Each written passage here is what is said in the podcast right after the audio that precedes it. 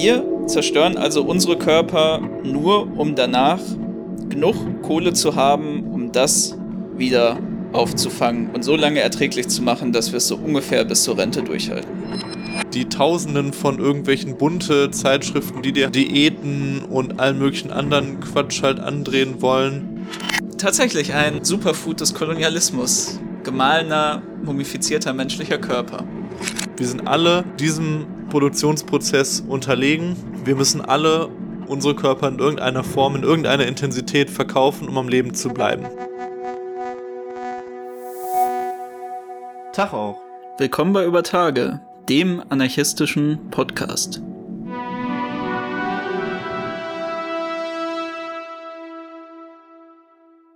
Seine müden Füße tragen ihn fast nicht mehr. Knie knirschen bei jeder Beugung. Seine Hüfte mal breiter, mal schmaler, aber immer pontiert, verächtlich kommentiert, bewegt sich wieder besser seit der letzten OP.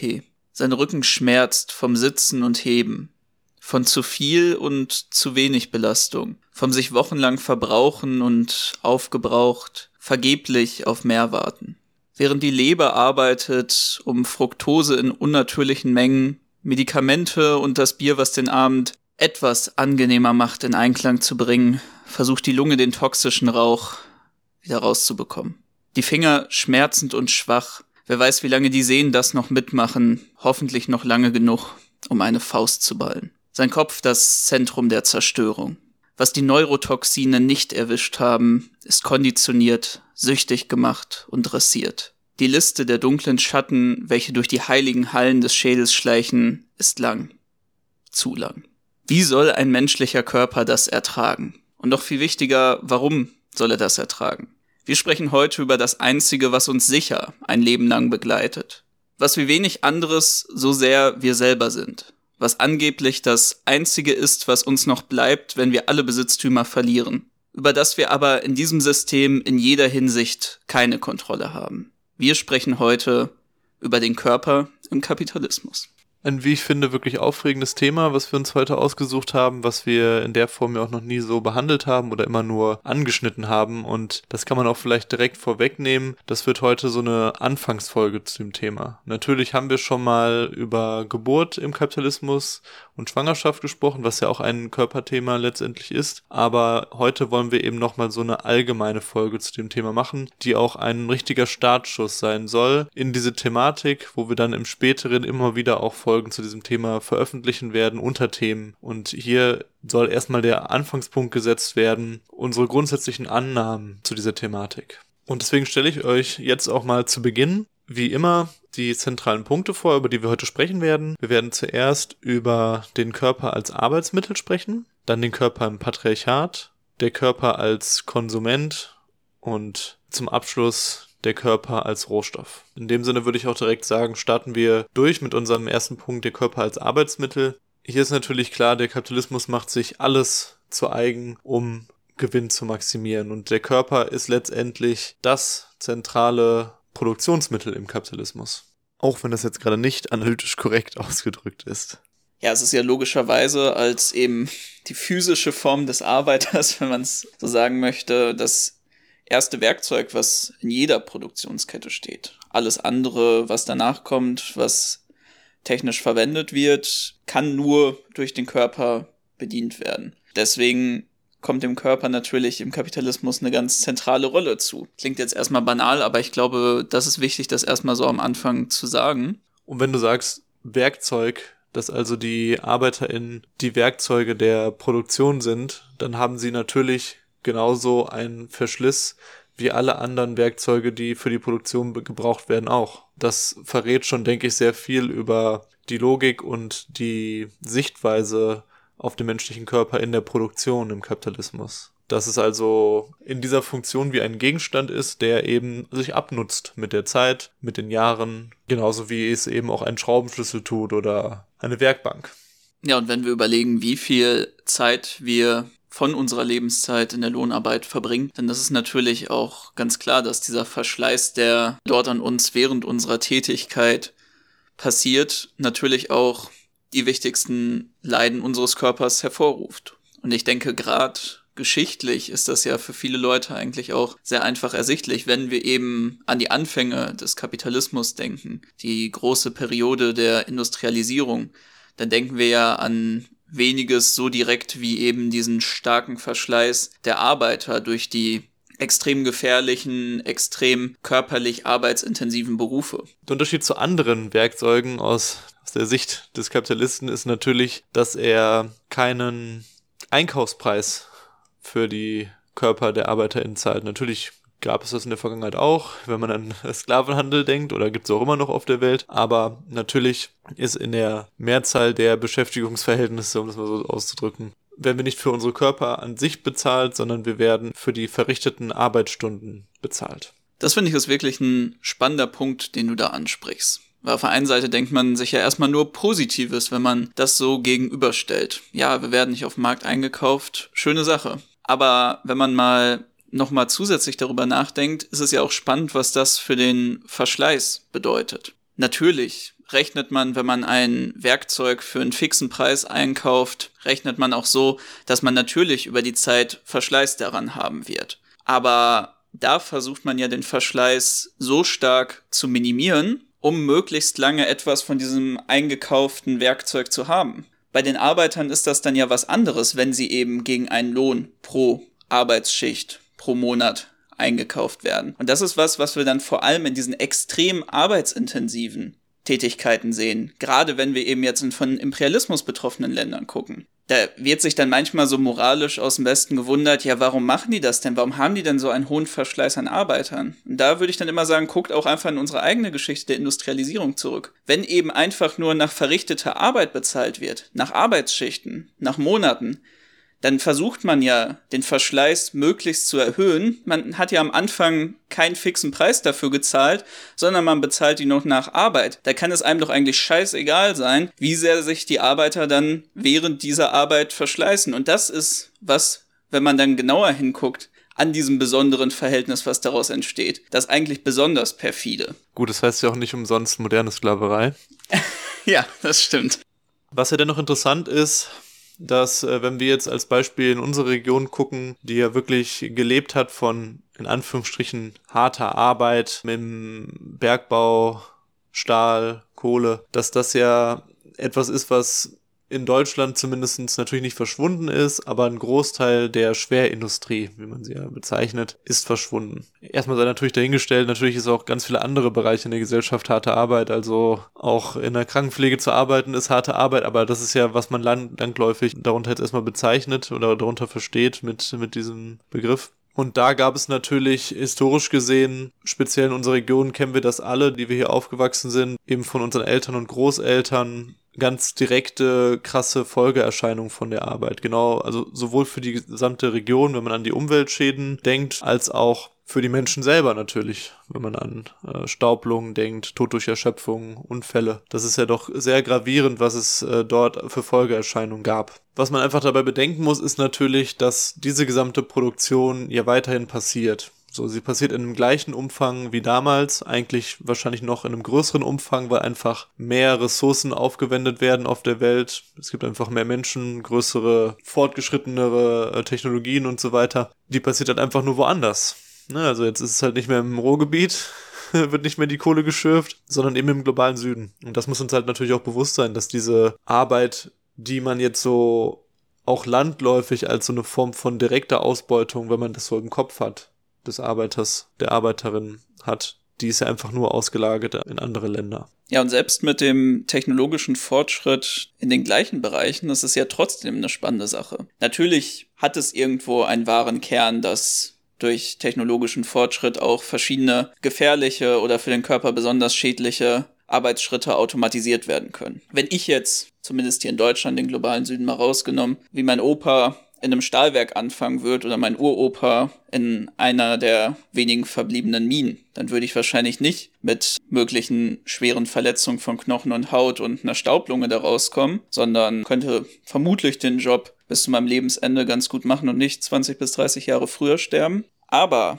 diese Schonung unserer Körper ist nicht der Sinn, mit dem dieser technologische Fortschritt überhaupt eingesetzt wird, sondern am Ende des Tages werden diese Automatisierungsprozesse immer dafür eingesetzt, die Produktivität der einzelnen reingesteckten Arbeit zu erhöhen. Und das macht man natürlich dafür, um die Kosten pro produzierter Ware zu senken und damit sich in der Konkurrenz durchsetzen zu können, mehr Profite zu erwirtschaften, die wieder reinvestieren zu können. Also am Ende des Tages sich als ein Kapitalist gegen die anderen durchsetzen zu können. Das kann natürlich damit zusammenfallen, dass auch unsere Körper dadurch geschont werden, aber das tut es ganz häufig nicht. Und, wie wir auch noch sehen werden, sorgt manchmal dafür, dass auch einfach dieser Verschleiß dann in anderen Arten und Weisen passiert, als wie es vor der Fall war. Genau, also das ist ja das Ding. Die ganze Schwerindustrie ist zwar zum größten Teil ausgelagert, aber die ganzen ArbeiterInnen existieren ja trotzdem noch in oftmals viel, viel prekarisierteren Jobs, in viel noch stupideren Jobs, auch in ganz natürlich isolierter Weise, was jetzt noch so ein Nebenprodukt auch davon ist, dass natürlich die kollektiven Strukturen, die auch damals diese großen Fabriken und so weiter hatten, zerschlagen wurden. Also sie sitzen halt eben in Callcenters, sie liefern irgendwo Essen aus,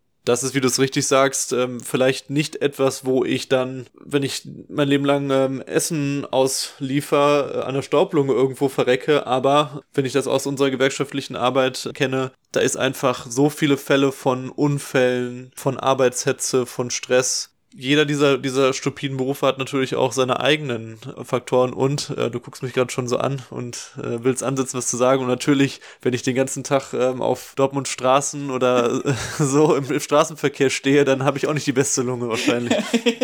genau, das war auch mein Gedanke bei den Feinstaubwerten. ja, eben drum. Da ist ja auch, wie wir schon eingangs angeteasert haben, ein großes Ding, das natürlich es immer mehr vom Trend her in Richtung weniger körperlich intensive Arbeit in dem Sinne geht, dass wir uns sehr viel dabei bewegen müssen. Gut, jetzt Auslieferungsfahrten tatsächlich mit äh, Fahrrädern haben ein sehr unerwartetes Comeback so gesehen gehabt. Aber auch diese komplett sedentären Tätigkeiten, also bei denen wir uns überhaupt nicht bewegen, bei denen wir die ganze Zeit nur rumsitzen, sorgen ja auch für einen unglaublichen Verschleiß ganz besonderer Teile des Körpers dann. Denken wir an unsere Wirbelsäule, denken wir an unser Herz-Kreislauf-System oder generell unsere allgemeine Gesundheit, die jetzt in diesen modernen Zeiten extrem leidet, weil wir so viel sitzen. Und zusätzlich, was ja auch mittlerweile immer mehr in den öffentlichen Diskurs gerät und stattfindet, ist die mentale Gesundheit. Also die Menschen werden ja auch wirklich krank einfach durch diese Tätigkeiten, die sie ausführen und durch dieses Leben, wie es sich äh, entwickelt. Ich glaube aber auch, dass neben diesen ganzen genannten Punkten es in vielerlei Hinsicht auch einfach unbekannten Verschleiß gibt, der vielen Leuten gar nicht bewusst ist, weil er eben körperlich viel spezifischer ist und über die Zeit angehäuft auch einfach als natürlich angesehen werden, weil es nicht so offensichtlich ist, wie jetzt komplett außen und innen zerstörte Bergleute, die mit 40 bis 55 draufgehen. Und da denke ich auch immer so ein bisschen an den Beruf, den meine Mama gemacht hat. Sie war Zahntechnikerin im Dentallabor, hat vielleicht, falls ihr aus NRW kommt, für irgendwen von euch mal eine Krone, eine Brücke, Inlays oder Veneers hergestellt. Und das klingt ja erstmal wie ein wirklich solider und angenehmer proletarischer Handwerksberuf, den man auch bis zum Ende des Lebens machen kann und der auch schön erfüllend ist. Ich meine, zumindest im erfüllenden Part, das sagt sie auch ganz gerne. Das möchte ich jetzt nicht unterschlagen, Mama, falls du zuhörst. Aber was man eben da schnell vergisst, in ihrem Fall beispielsweise, war es so, und das ist nicht unüblich für diese Tätigkeit, dass die Hände einfach komplett verschleißen über die Jahrzehnte, die man diesen Beruf ausführt. Das war eben auch der Grund, warum sie mir immer als einziges gesagt hat, wenn du dir später einen Beruf aussuchst, du machst alles außer Zahntechniker. Aber vielleicht lag das auch an den blöden Chefs, weil das immer dann die Zahnärzte sind. Und wie wir wissen, das sind ja meistens ziemliche Bunzen-Dynastien. Aber da kann man sich ja auch dann fragen, das wirkt doch jetzt wirklich erstmal nicht wie die überanstrengende Tätigkeit, bei der dieser hohe Verschleiß kommt. Erstens ist es so, dass man natürlich trotzdem angestrengt die ganzen Sachen immer hält und mit den feinen Geräten arbeitet. Aber im Endeffekt ist es egal, was du in der kapitalistischen Wirtschaft machst, weil durch den hohen Auftragsdruck, durch die ständige Steigerung der Produktivität, die notwendig ist, um als Unternehmen konkurrenzfähig zu bleiben, es ist wirklich egal, was deine Tätigkeit ist. Eine hohe Taktung und die ständige Wiederholung und auch das Anziehen von dieser Taktung wird notwendig immer mit bei allem, was du machst, zu einem Verschleiß über die Zeit führen. Ich meine, die Tätigkeit kann da wirklich noch so harmlos wirken. über die Zeit wird das irgendwann extrem schädliche Folgen haben. Ja, und andersherum ist natürlich auch so, dass ein Unternehmen, wo die Körper der Arbeiter eher wenig verschleißt werden, in der Regel natürlich auch in der Produktion unproduktiver ist oder in dem, was es tut, unproduktiver ist. Und da eigentlich noch Potenzial aus der Sicht des Kapitalisten schlummert, was geweckt werden sollte, wenn man das vielleicht halt mal vergleichen würde mit einer Vision von einer Gesellschaft, wie wir sie uns vorstellen, wo es eben nicht so ist, dass du einen Beruf jahrzehntelang ausführst oder gezwungen bist, bestimmte Arbeit auszuführen über sehr lange Zeiträume und äh, 24-7, sondern wo du dann auch in verschiedenen Bereichen arbeiten kannst, dich in verschiedenen Bereichen, Bereichen auch spezialisieren kannst, dann ermöglicht das natürlich auch eine viel gesündere Art und Weise, notwendige Arbeiten durchzuführen. Weil wenn ich halt nur einen Tag der, die Woche auf dem Feld stehe und noch einen zweiten Tag irgendwie die U-Bahn fahre und den, den Rest der Zeit eben äh, mich der Kunst, der Freizeit und der Wissenschaft widmen kann, dann ist ja offensichtlich, dass mein Verschleiß, der durch ähm, körperliche Arbeit oder geistige Arbeit, äh, die notwendig gemacht werden muss, um die Gesellschaft zu erhalten, einfach im Vergleich zu dem, was wir heute erleben, marginal ist.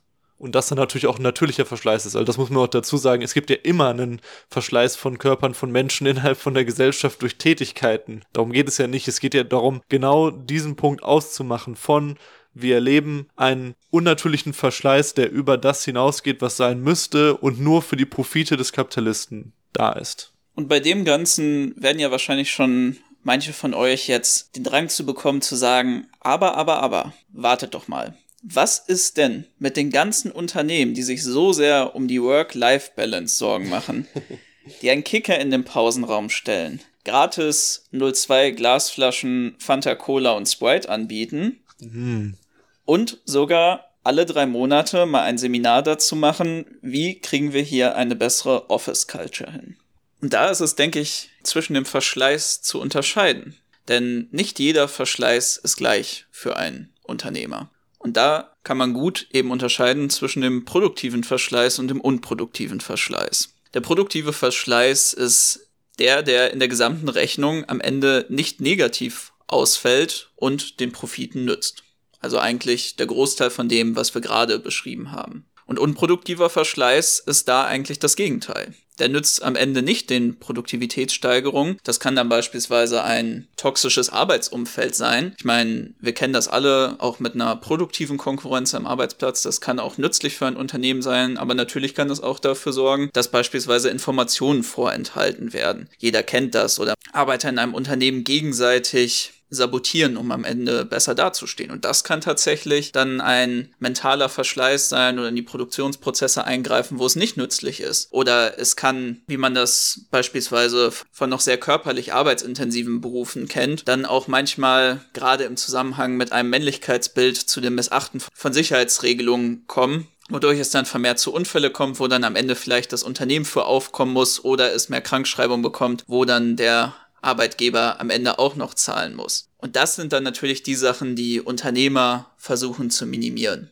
weil es einfach am Ende für deren Rechnung nicht nutzt. Das Ganze ist dann auch nochmal, wenn wir uns das auf staatlicher Ebene angucken, natürlich nochmal was anderes. Da unterscheidet der Staat dann auch nochmal ein bisschen genauer als die Unternehmen, weil beispielsweise Fachkräfte zu stark verschlissen werden die eine lange Ausbildung brauchen oder einfach generell die Arbeiter fehlen wegen geringen Fertilitätsraten und man natürlich dann auch versucht, die Arbeiter möglichst lange in der Arbeit zu halten, weil man keinen Nachschub mehr hat. Das ist ja auch spannend, das haben wir auch in den Zeiten der Industrialisierung gesehen, wo dann teilweise der Staat sich auch große Sorgen um den Verschleiß der Arbeitskräfte gemacht hat, weil gerade auch viele junge Männer dadurch flöten gegangen sind, die man für den Militärdienst gebraucht hat. Und da sehen wir eben, dass natürlich sowohl Unternehmen als auch Staaten immer wieder ein Interesse dran haben, diesen unproduktiven Verschleiß zu minimieren, aber immer mit dem Gedanken, um diesen produktiven Verschleiß zu erhöhen. Das ist ja auch eine generelle Entwicklung in der Arbeitswelt, dass wir ja als Arbeiter in mehr Freizeit haben als früher zu den Hochzeiten der Industrialisierung, weil sie einfach gemerkt haben, es ist einfach nicht sinnvoll,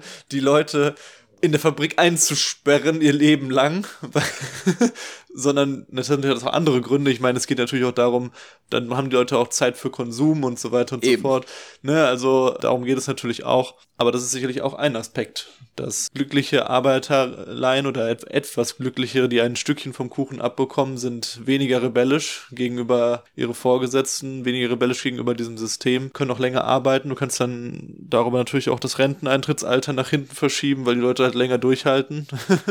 ja. ja, das sind ja alles so Aspekte. Was natürlich auch ein wichtiger Aspekt ist, ein Grundlagenaspekt ist, ist die Sphäre der Reproduktion, weil diese ganzen Bereiche, die wir jetzt besprochen haben bisher, die Produktion und den Bereich der Dienstleistung, die sind überhaupt nur möglich und nur denkbar darüber, dass es natürlich diese Reproduktion gibt. In Zeiten von, wo die Leute den ganzen Tag in der Fabrik eingesperrt wär, waren, war das eine, eine reine Frauenaufgabe in der Regel, weil die Männer halt dann eben in der Fabrik waren, die Frauen zu Hause haben halt die Bereiche der Reproduktion, also Kinder großziehen, äh, waschen, äh, putzen und so weiter und so fort. Auch Sorgearbeit natürlich. Also wenn der Mann nach Hause kommt, dass was auf dem Tisch ist und dass man dann noch ein bisschen darüber spricht, wie war es denn und so weiter und so fort.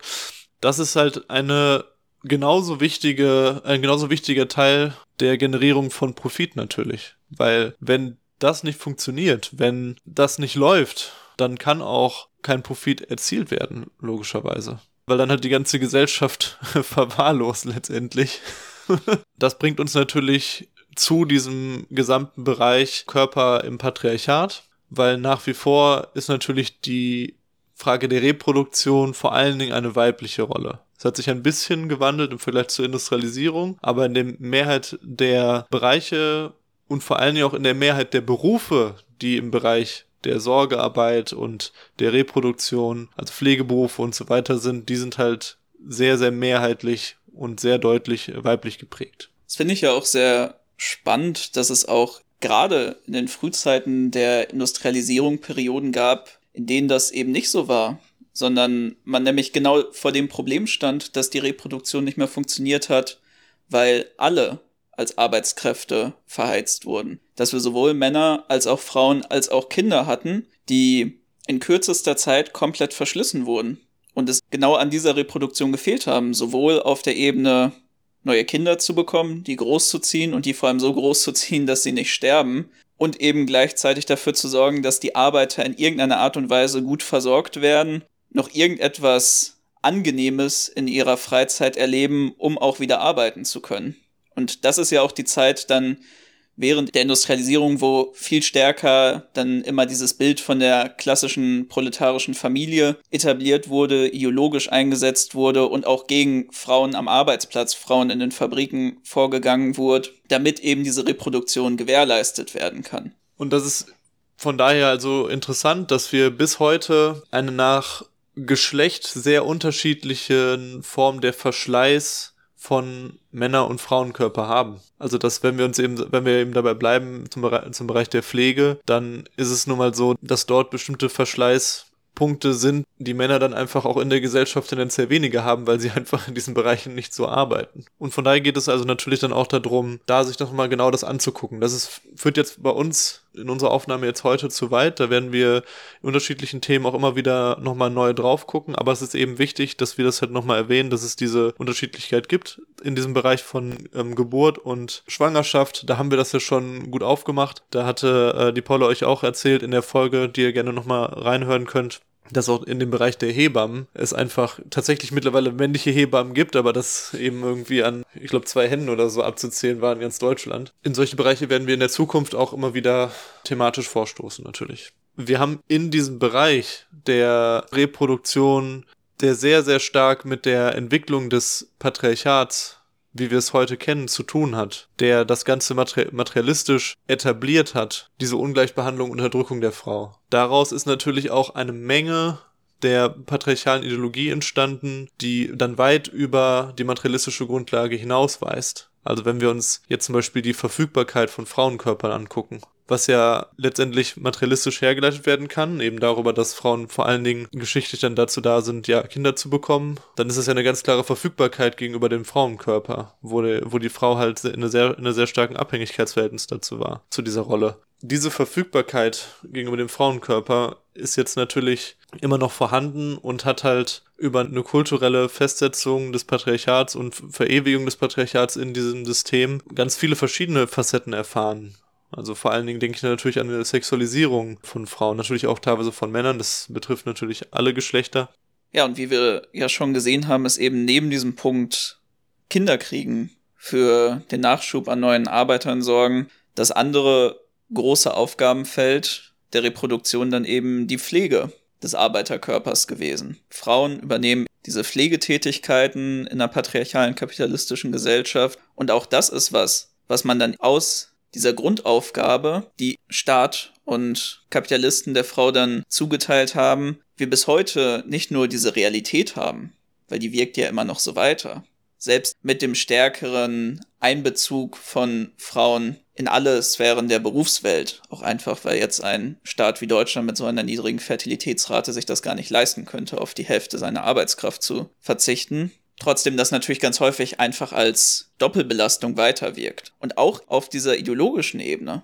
Weil wir sehen das ja immer noch, dass in allen menschlichen Beziehungen Frauen die Rolle des Pflegens, der Sanftheit, der emotionalen Arbeit zugetragen werden. Sie sind die, die zuhören müssen. Sie sind die, die den Partner pflegen und wieder fit machen sollen. Die auch genau dafür immer bereitstehen sollen. Und so kann man das eigentlich auch bei den ganzen anderen Aspekten von eben diesem patriarchalen Verhältnis sehen, dass das auf der einen Seite materialistisch weiterwirkt, aber auch ideologisch weiterwirkt. Und natürlich, was wir auch an diesem Punkt, weil es einfach so ein riesiges Themenfeld ist, jetzt nur kurz anschneiden können sind natürlich auch die Fragen, wie greift der Staat auf Frauenkörper zu oder eigentlich noch darüber hinaus nicht nur Frauenkörper, sondern allgemein nicht männliche Körper. Also die ganzen Fragen von Schwangerschaftskontrolle, wie betreibt der Staat Bevölkerungspolitik, Abtreibungsverbote, die Verfestigung von Geschlechtsbildern, der Zugriff auf queere Körper. Der Bereich der Reproduktion geht ja bekanntlich auch durch den Magen und äh, folglich ähm, ist es auch natürlich nochmal wichtig, über den Körper als Konsument zu sprechen. Dieser ganze Aspekt wird uns natürlich dem Kapitalismus entsprechend nicht einfach nur so dargereicht als eine zusätzliche Belohnung, sondern uns natürlich kommerziell feilgeboten. Und da muss man doch erstmal sagen, wie absurd ist das eigentlich? Dass wir für den Verschleiß, der an unseren Körpern für den Profit anderer begangen wird, dann auch noch zur Kasse geboten werden, damit wir das dann auffangen. Es wird ja immer so dargestellt, wenn beispielsweise über die Krankenkassen in Deutschland gesprochen wird, die gute Lebensmittelversorgung, dass das ja so toll ist, dass hier ja der Staat wirklich ganz uneigennützig uns das alles darreicht, uns so richtig umsorgt, im Gegensatz zu den anderen Staaten. Als wäre das schon fast was Unnatürliches, dass wir es damit so gut haben. Und wir sind natürlich die Letzten, die nicht einer Privatisierung des Gesundheitswesens entgegenstehen würden. Das wollen wir damit nicht sagen. Wenn man es sich mal genau in den Geist ruft, ist es eigentlich so, dass wir mit dem mageren Lohn, den wir eben für die Zerstörung unserer Körper erhalten, dann auch noch durch Steuern und den Kauf von Arzneimitteln, Nahrungsmitteln, körperlichem Ausgleich durch Sport doppelt zur Kasse geboten werden. Wir zerstören also unsere Körper nur, um danach genug Kohle zu haben, um das wieder aufzufangen und so lange erträglich zu machen, dass wir es so ungefähr bis zur Rente durchhalten. Ja, und das ist doch das Schöne. Da gibt es doch dann im Kapitalismus für jeden Bereich gibt es ein Mittelchen und für jede Darbietung gibt es ein Sportereignis und einen Kosmetiker und ein total gesundes Lebensmittel, was dann da verkauft wird. Und das Krasse ist ja wirklich, dass so getan wird, als hätte man die Wahl. Als hätten wir wirklich die Wahl zu sagen, eigentlich bist du schuld. Du bist schuld, wenn du nicht Sport machst, wenn du keine gesunden Lebensmittel isst. Das ist ja genau das, was uns eigentlich immer gesagt wird, was uns immer vorgehalten wird, was doch diese ganzen Fitnesscoaches und Lebensberater und äh, tollen Meme-Pages, die halt sagen, du bist schuld, wenn du nicht erfolgreich bist. Zu dem Thema haben wir auch mal eine Folge nebenbei gemacht über Erfolgstrainer.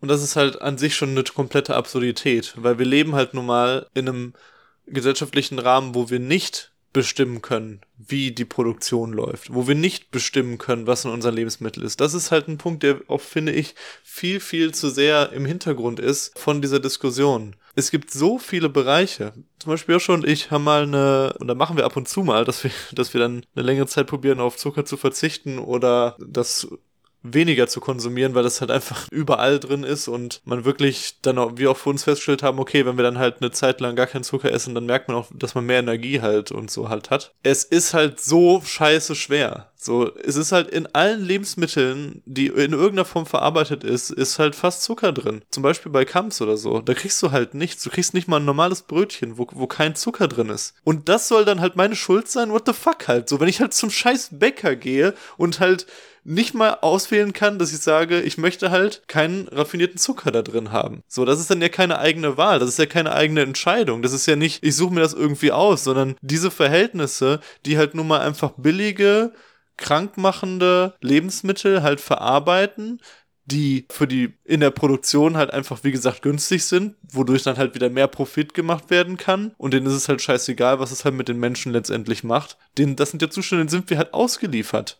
So. Und dann obendrauf auf diese Sachen, auf diesen ganzen Bereich, dann kommt noch obendrauf dieses ganze man muss halt auch das Geld haben dafür, man muss die Zeit haben dafür, weil natürlich geht das. Natürlich kann ich zuckerfrei leben, also ohne industriell verarbeiteten Zucker. Natürlich kann ich super viel Sport machen, natürlich kann ich den ganzen Tag nur Gemüse essen und ähm, irgendwelche tollen Fairtrade-Produkte oder was auch immer. Natürlich geht das. Aber ich brauche einen immensen Zeitaufwand. Ja, ich muss eigentlich das, das fast schon studieren, um zu wissen, wo jetzt halt kein Zucker drin ist. Nur als, um das bei, einfach bei dem Beispiel zu bleiben. Ich will das nicht nur daran aufhängen. Das wirkt dann halt beides zusammen. Auf der einen Seite haben wir es nicht in der Hand, wir haben die Produktion nicht in der Hand, wir haben keine grundsätzliche Bestimmung darüber, wie diese Dinge laufen und wie diese Dinge sind. Wir können unsere Zeit nicht frei bestimmen. Wir müssen uns halt eben auf dem Markt verkaufen, um überhaupt am, um überleben zu bleiben. Und dann ist es noch eine Frage von, kann ich es mir überhaupt leisten? Weil die allermeisten Menschen können sich es natürlich nicht leisten und haben halt eben nicht die Zeit, die ganze Zeit Sport machen zu können und, und super gesund äh, nur noch zu konsumieren.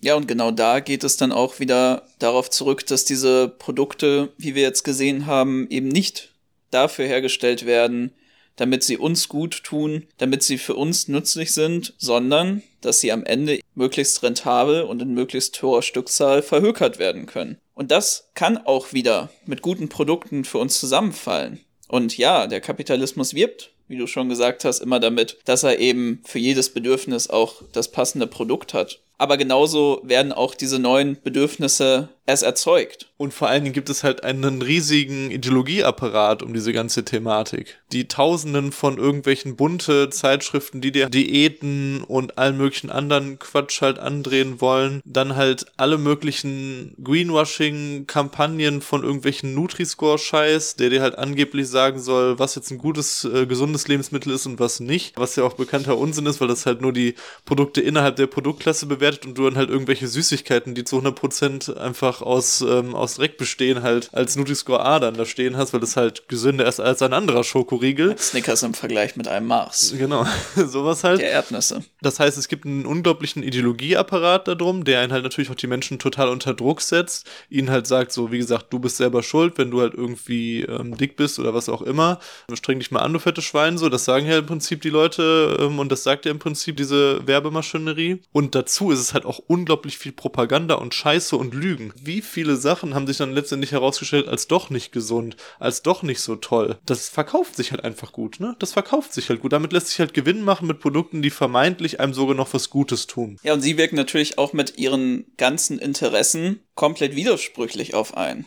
Das kann man ja auch nochmal hervorheben, dass wir auf der einen Seite die Supermarktregale mit wirklich komplett ungesunden Müll gefüllt haben und auf der anderen Seite genau dann auch wieder Produkte und den Wunsch haben, die Körper dauerhaft zu optimieren. So sehr sie sich dann auch widersprechen, könnte man auch sagen, dass sie sich perfekt ergänzen für das ganze Leid, was dann erzeugt wird. Und nebenbei auch dieses ganze Leid dann noch zusätzlich existiert in der Sphäre von der Reproduktion des Körpers, wo es eigentlich darum gehen soll, ihn dann wieder für die Arbeit fit zu machen. Da wird dann auch eigentlich unser Körper wieder nicht nur doppelt zur Kasse geboten, sondern auch doppelt verschlissen, weil er eben in dieser Funktion als Konsument auch einfach nur wieder den Interessen von denen unterliegt, die jetzt ihm noch was verkaufen wollen. Vielleicht ist es auch an der Stelle nochmal wichtig, zumindest kurz diesen Bereich Ge Gesundheit so ein bisschen anzuschneiden. Auch in dem Bereich gibt es natürlich eine sehr große Ideologie. Ne? Das ist ja so, geht ein bisschen ineinander über zu dem, was ich halt gesagt habe. Und ich denke, es ist halt auch Unfug, sich da jetzt halt die ganze Zeit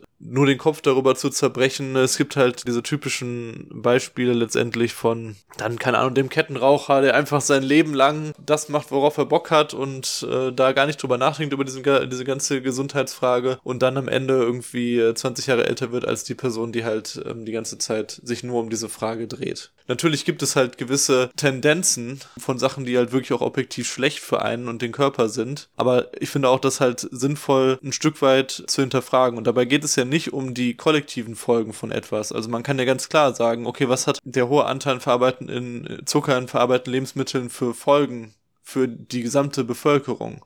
Und da muss man natürlich sagen, dass das alles halt, diese ganzen Folgeerkrankungen, die wir jetzt in der Gesellschaft so stark haben, halt eben Folgen von unserer heutigen modernen Zivilisation dann auch sind, wo halt auch sowas dann halt geschissen wird von den Kapitalisten, ne? Aber gleichzeitig geht's ja auch darum, sich nicht völlig wahnsinnig davon zu machen.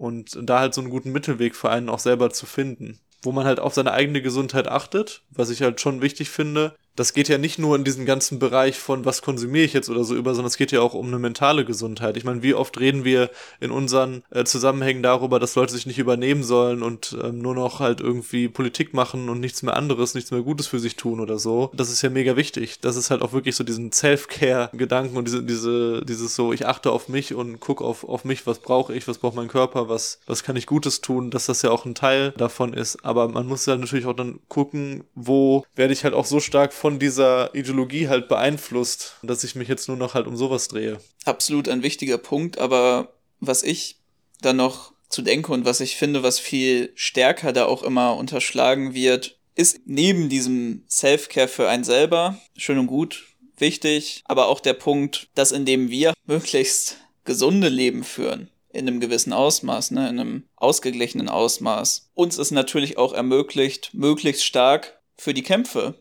zu sein, die uns bevorstehen. Und ich weiß, das ist immer so ein, sagen wir mal, unbeliebter Punkt in der radikalen Linken, weil man sehr viel auch hedonistische Positionen vertritt und immer sagt, ja, aber wir mit unseren Körpern sollten doch auch jetzt schon hier möglichst viel Lust mitnehmen dürfen bei der ganzen Scheiße, die uns täglich serviert wird. Stimme ich natürlich auch zu, aber ich denke, das muss eben ausgeglichen sein, auch mit einer Stärkung des eigenen Körpers genauso wie mit der Stärkung des eigenen Geistes, um auf der einen Seite diese ganzen Kämpfe führen zu können, aber auch auf der anderen Seite ein gewisses positives Beispiel für die Leute um einen herum abzugeben, die man eben damit erreichen möchte. Und ich finde, das sollte man bei dieser ganzen Scheiße, die unseren Körpern verkauft wird, die ihnen angetan wird, immer dabei behalten. Ich würde niemals, niemals dazu übergehen, und das solltet ihr auch nicht machen, so dieses Ideal hinzustellen von dem gut gestählten Revolutionär, der komplett auf die ganze bürgerliche Propagandascheiße verzichtet, gar keine Produkte mehr von dem und dem Hersteller konsumiert,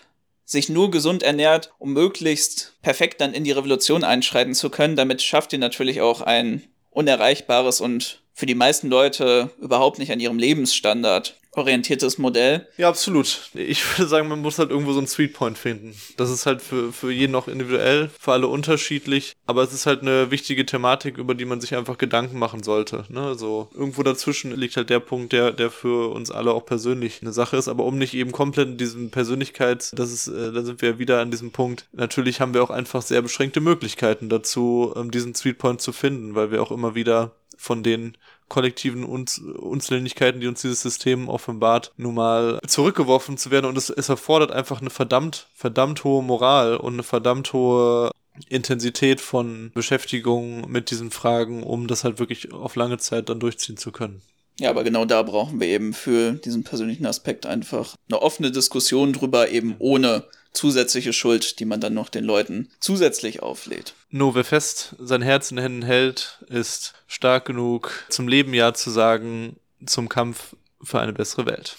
Aber tatsächlich ist es nicht nur unser Körper, der in diesem System konsumiert, sondern er wird auch im wahrsten Sinne des Wortes verkonsumiert in diesem höllischen System. Ja, und das ist so ein bisschen äh, zum Abschluss ja auch irgendwo der traurigste Punkt, dem wir uns äh, befinden, weil wenn man sich das mal genau überlegt, dann, wenn man allein mal an den Bereich der Blut- oder Plasmaspenden denkt, dann ist das ja eine tatsächliche Verkonsumierung von unseren ArbeiterInnenkörpern für private oder soziale Organisationen wie das Rote Kreuz, Rote Halbmond oder ähnliches. Wo wir halt auch noch teilweise darauf angewiesen sind, um überhaupt über die Runden zu kommen. Ich meine, wie viele Leute kennen wahrscheinlich wir alle oder haben selber schon Phasen gehabt, wo man halt nicht mehr weiter wusste und dann halt so, okay, fuck, dann gebe ich halt irgendwas von meinem Körper halt ab, um halt noch weiter über die Runden zu kommen.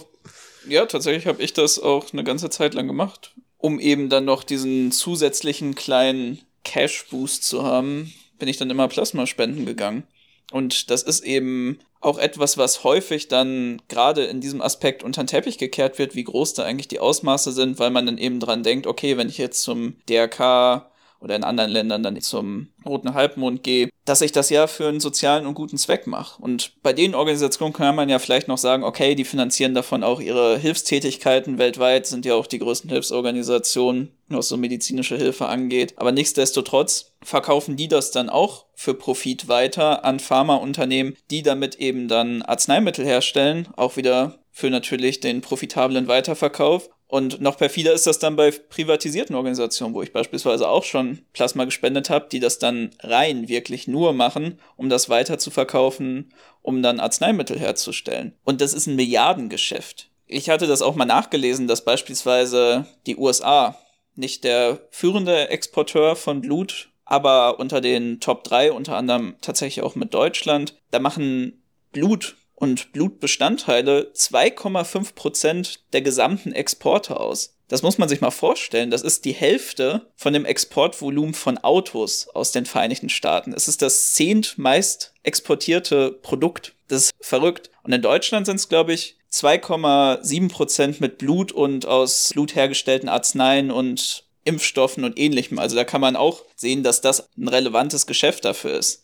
Das ist auch ganz spannend, wenn man sich das in den USA anschaut. Da könnt ihr ja mal nachschauen, wo vor allem eben diese Blutspendezentren stehen. Die sind eben vor allem in innerstädtischen Ghettos, in verarmten ländlichen Regionen oder direkt an der Grenze zu Mexiko beispielsweise, wo dann sehr viele Leute rüberpendeln, bis zu 100 Mal oder teilweise noch darüber, weil das natürlich nicht immer ganz eingehalten wird, sind ja auch private Unternehmen, im Jahr spenden können. Ein weiterer Punkt wäre äh, Prostitution. Bei dem Thema ist es, denke ich, so ein bisschen beides. Also es ist auf der einen Seite eine Dienstleistung, aber auf der anderen Seite ist natürlich der Frauenkörper dort auch eine Ware. Und das ist natürlich auch ein ganz, ganz zentraler Punkt, um auf den Bereich des Patriarchats zurückzukommen, weil es gibt keinen patriarchalen Bereich, der so stark dafür steht, dass der Frauenkörper also nutzbar gemacht wird und in der Regel dann den männlichen Bedürfnissen oder Machtvorstellungen unterworfen ist. Und da ja. darf man auch nicht vergessen, es ist eine riesige, gigantische Industrie, eine sehr, sehr profitable Industrie.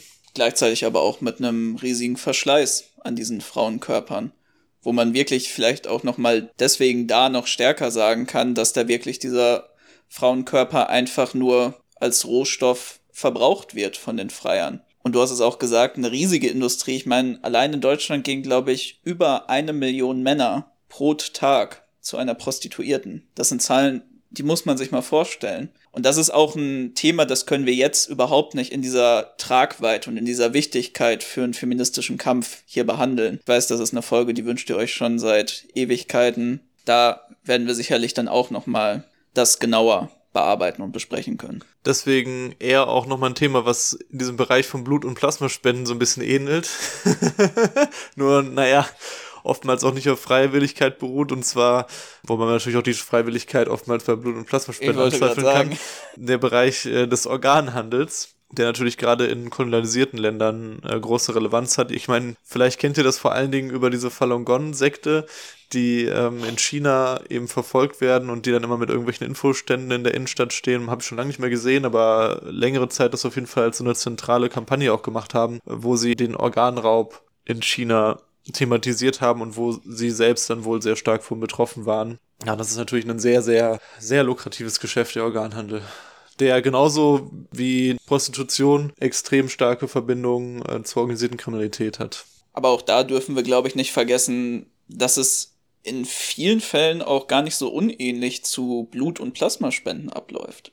Also ich meine, wir kennen natürlich alle diese Gruselgeschichten, wie du jetzt gesagt hast, von Falun Gong oder der westliche Tourist, das ist ja immer so die große Geschichte, die erzählt wird, der in Thailand oder Bulgarien feiern geht und auf einmal ohne Niere und ohne Erinnerung in der Badewanne aufwacht. Das sind aber eher Schreckensgeschichten und in vielen Fällen sieht die Realität eher so aus, dass es Angebote in vom Imperialismus oder vom Kolonialismus betroffenen Ländern gibt, viel auch in Südasien beispielsweise, wo es dann einfach Kliniken gibt oder Ärzte, die das anbieten, wo die Leute hingehen können und dann gegen eine Zahlung von beispielsweise paar tausend Dollar bis zehntausend Dollar ihre Niere spenden können, die dann vor allem in den reichen Ländern Westeuropas, Nordamerikas, der arabischen Golfstaaten oder Ostasien weiterverkauft werden. Und das läuft da ganz häufig, genauso wie Blut- und Plasmaspende. Und das ist eine riesige Industrie.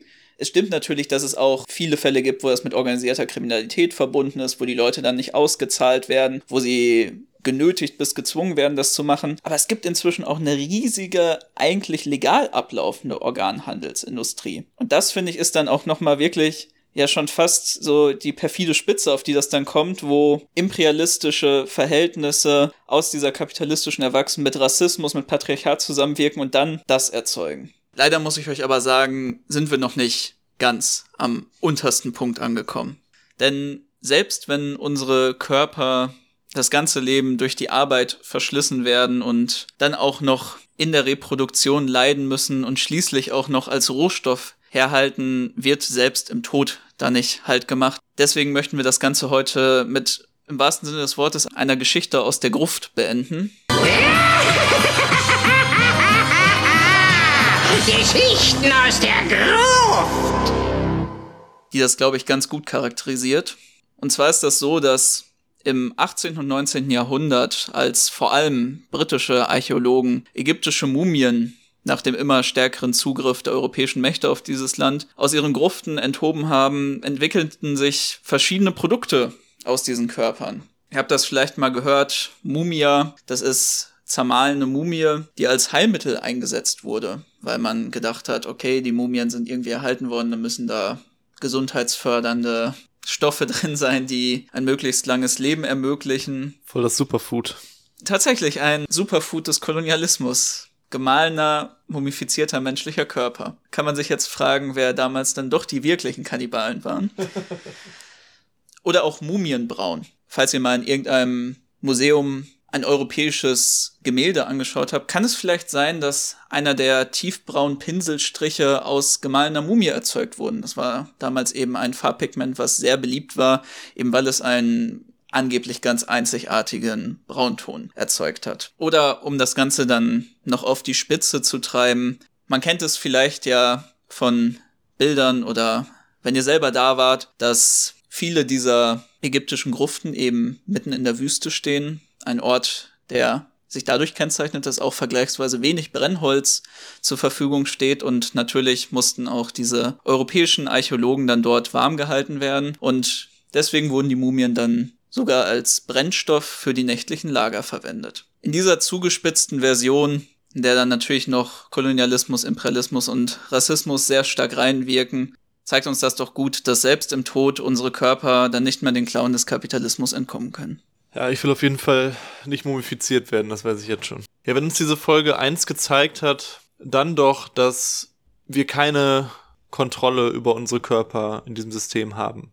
Ich meine, es gibt ganz viele Punkte, wo das so ganz offensichtlich ist. Zum Beispiel, wenn der Staat äh, Schwangerschaftsabbrüche äh, verbietet oder wie in China Schwangerschaften verbietet, also eine Ein-Kind-Politik oder so. Also da ist natürlich offensichtlich, okay, da gibt es ganz klare, direkte staatliche Eingriffe auf unsere Körper, okay? Wie wir in dieser Folge gesehen haben, das ist nur die Spitze des Eisbergs, denn wir sind alle nicht in der Selbstbestimmung unserer eigenen Körper. Wir sind alle diesem Produktionsprozess unterlegen. Wir müssen alle unsere Körper in irgendeiner Form, in irgendeiner Intensität verkaufen, um am Leben zu bleiben. Deswegen ist der Kampf für die klassenlose Gesellschaft, ist der Klassenkampf von unten für die soziale Revolution auch ein Kampf, unsere Körper selbst zu bestimmen. Selbst zu entscheiden, was wir mit unseren Körpern machen und was nicht. Und in dem Sinne hat es mir große Freude bereitet, einen ersten Ausflug in dieses große Thema zu wagen. Ich hoffe, es hat euch auch gefallen. Ja, ich bin auch wirklich gespannt,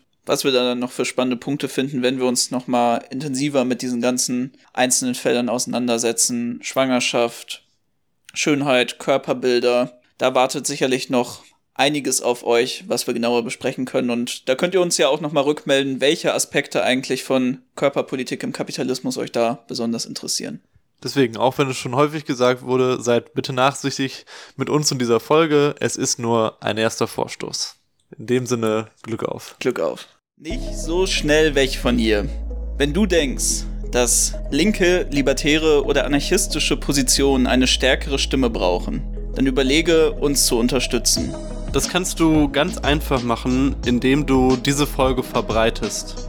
Pack uns auf deinen Social Media Kanal, erzähl deinen Freundinnen von unserem Projekt, von unserem Podcast, von unseren Videos. Wenn du noch einen Schritt weiter gehen willst, dann unterstützt uns doch einmalig über PayPal oder werde zum Übertage Ultra und komm in unsere Kofi und Patreon Community. Denn deine Hilfe ermöglicht dieses Projekt. Außerdem sind wir bei der Vorbereitung dieser Folge noch auf ein paar spannende Sachen gestoßen, die sich ebenfalls mit dem heutigen Thema auseinandersetzen. Diese wollen wir dir noch mit auf den Weg geben. Zu dem heutigen Thema könnte man endlos viele unterschiedliche Empfehlungen geben. Deswegen haben wir uns dazu entschieden, vor allem eins hervorzuheben und das ist eben die Arbeit von Silvia Federici, die sich in vielen unterschiedlichen Aspekten, gerade aus einer feministischen und antiimperialistischen, antirassistischen Perspektive mit dem Körper im Kapitalismus auseinandergesetzt hat. Und da sei als eine gute Einführung in das Werk von Federici Caliban und die Hexe zu empfehlen, Frauen, der Körper und die ursprüngliche Akkumulation. Das Ganze bekommt ihr in der deutschen Übersetzung in dem österreichischen Mandelbaum Verlag.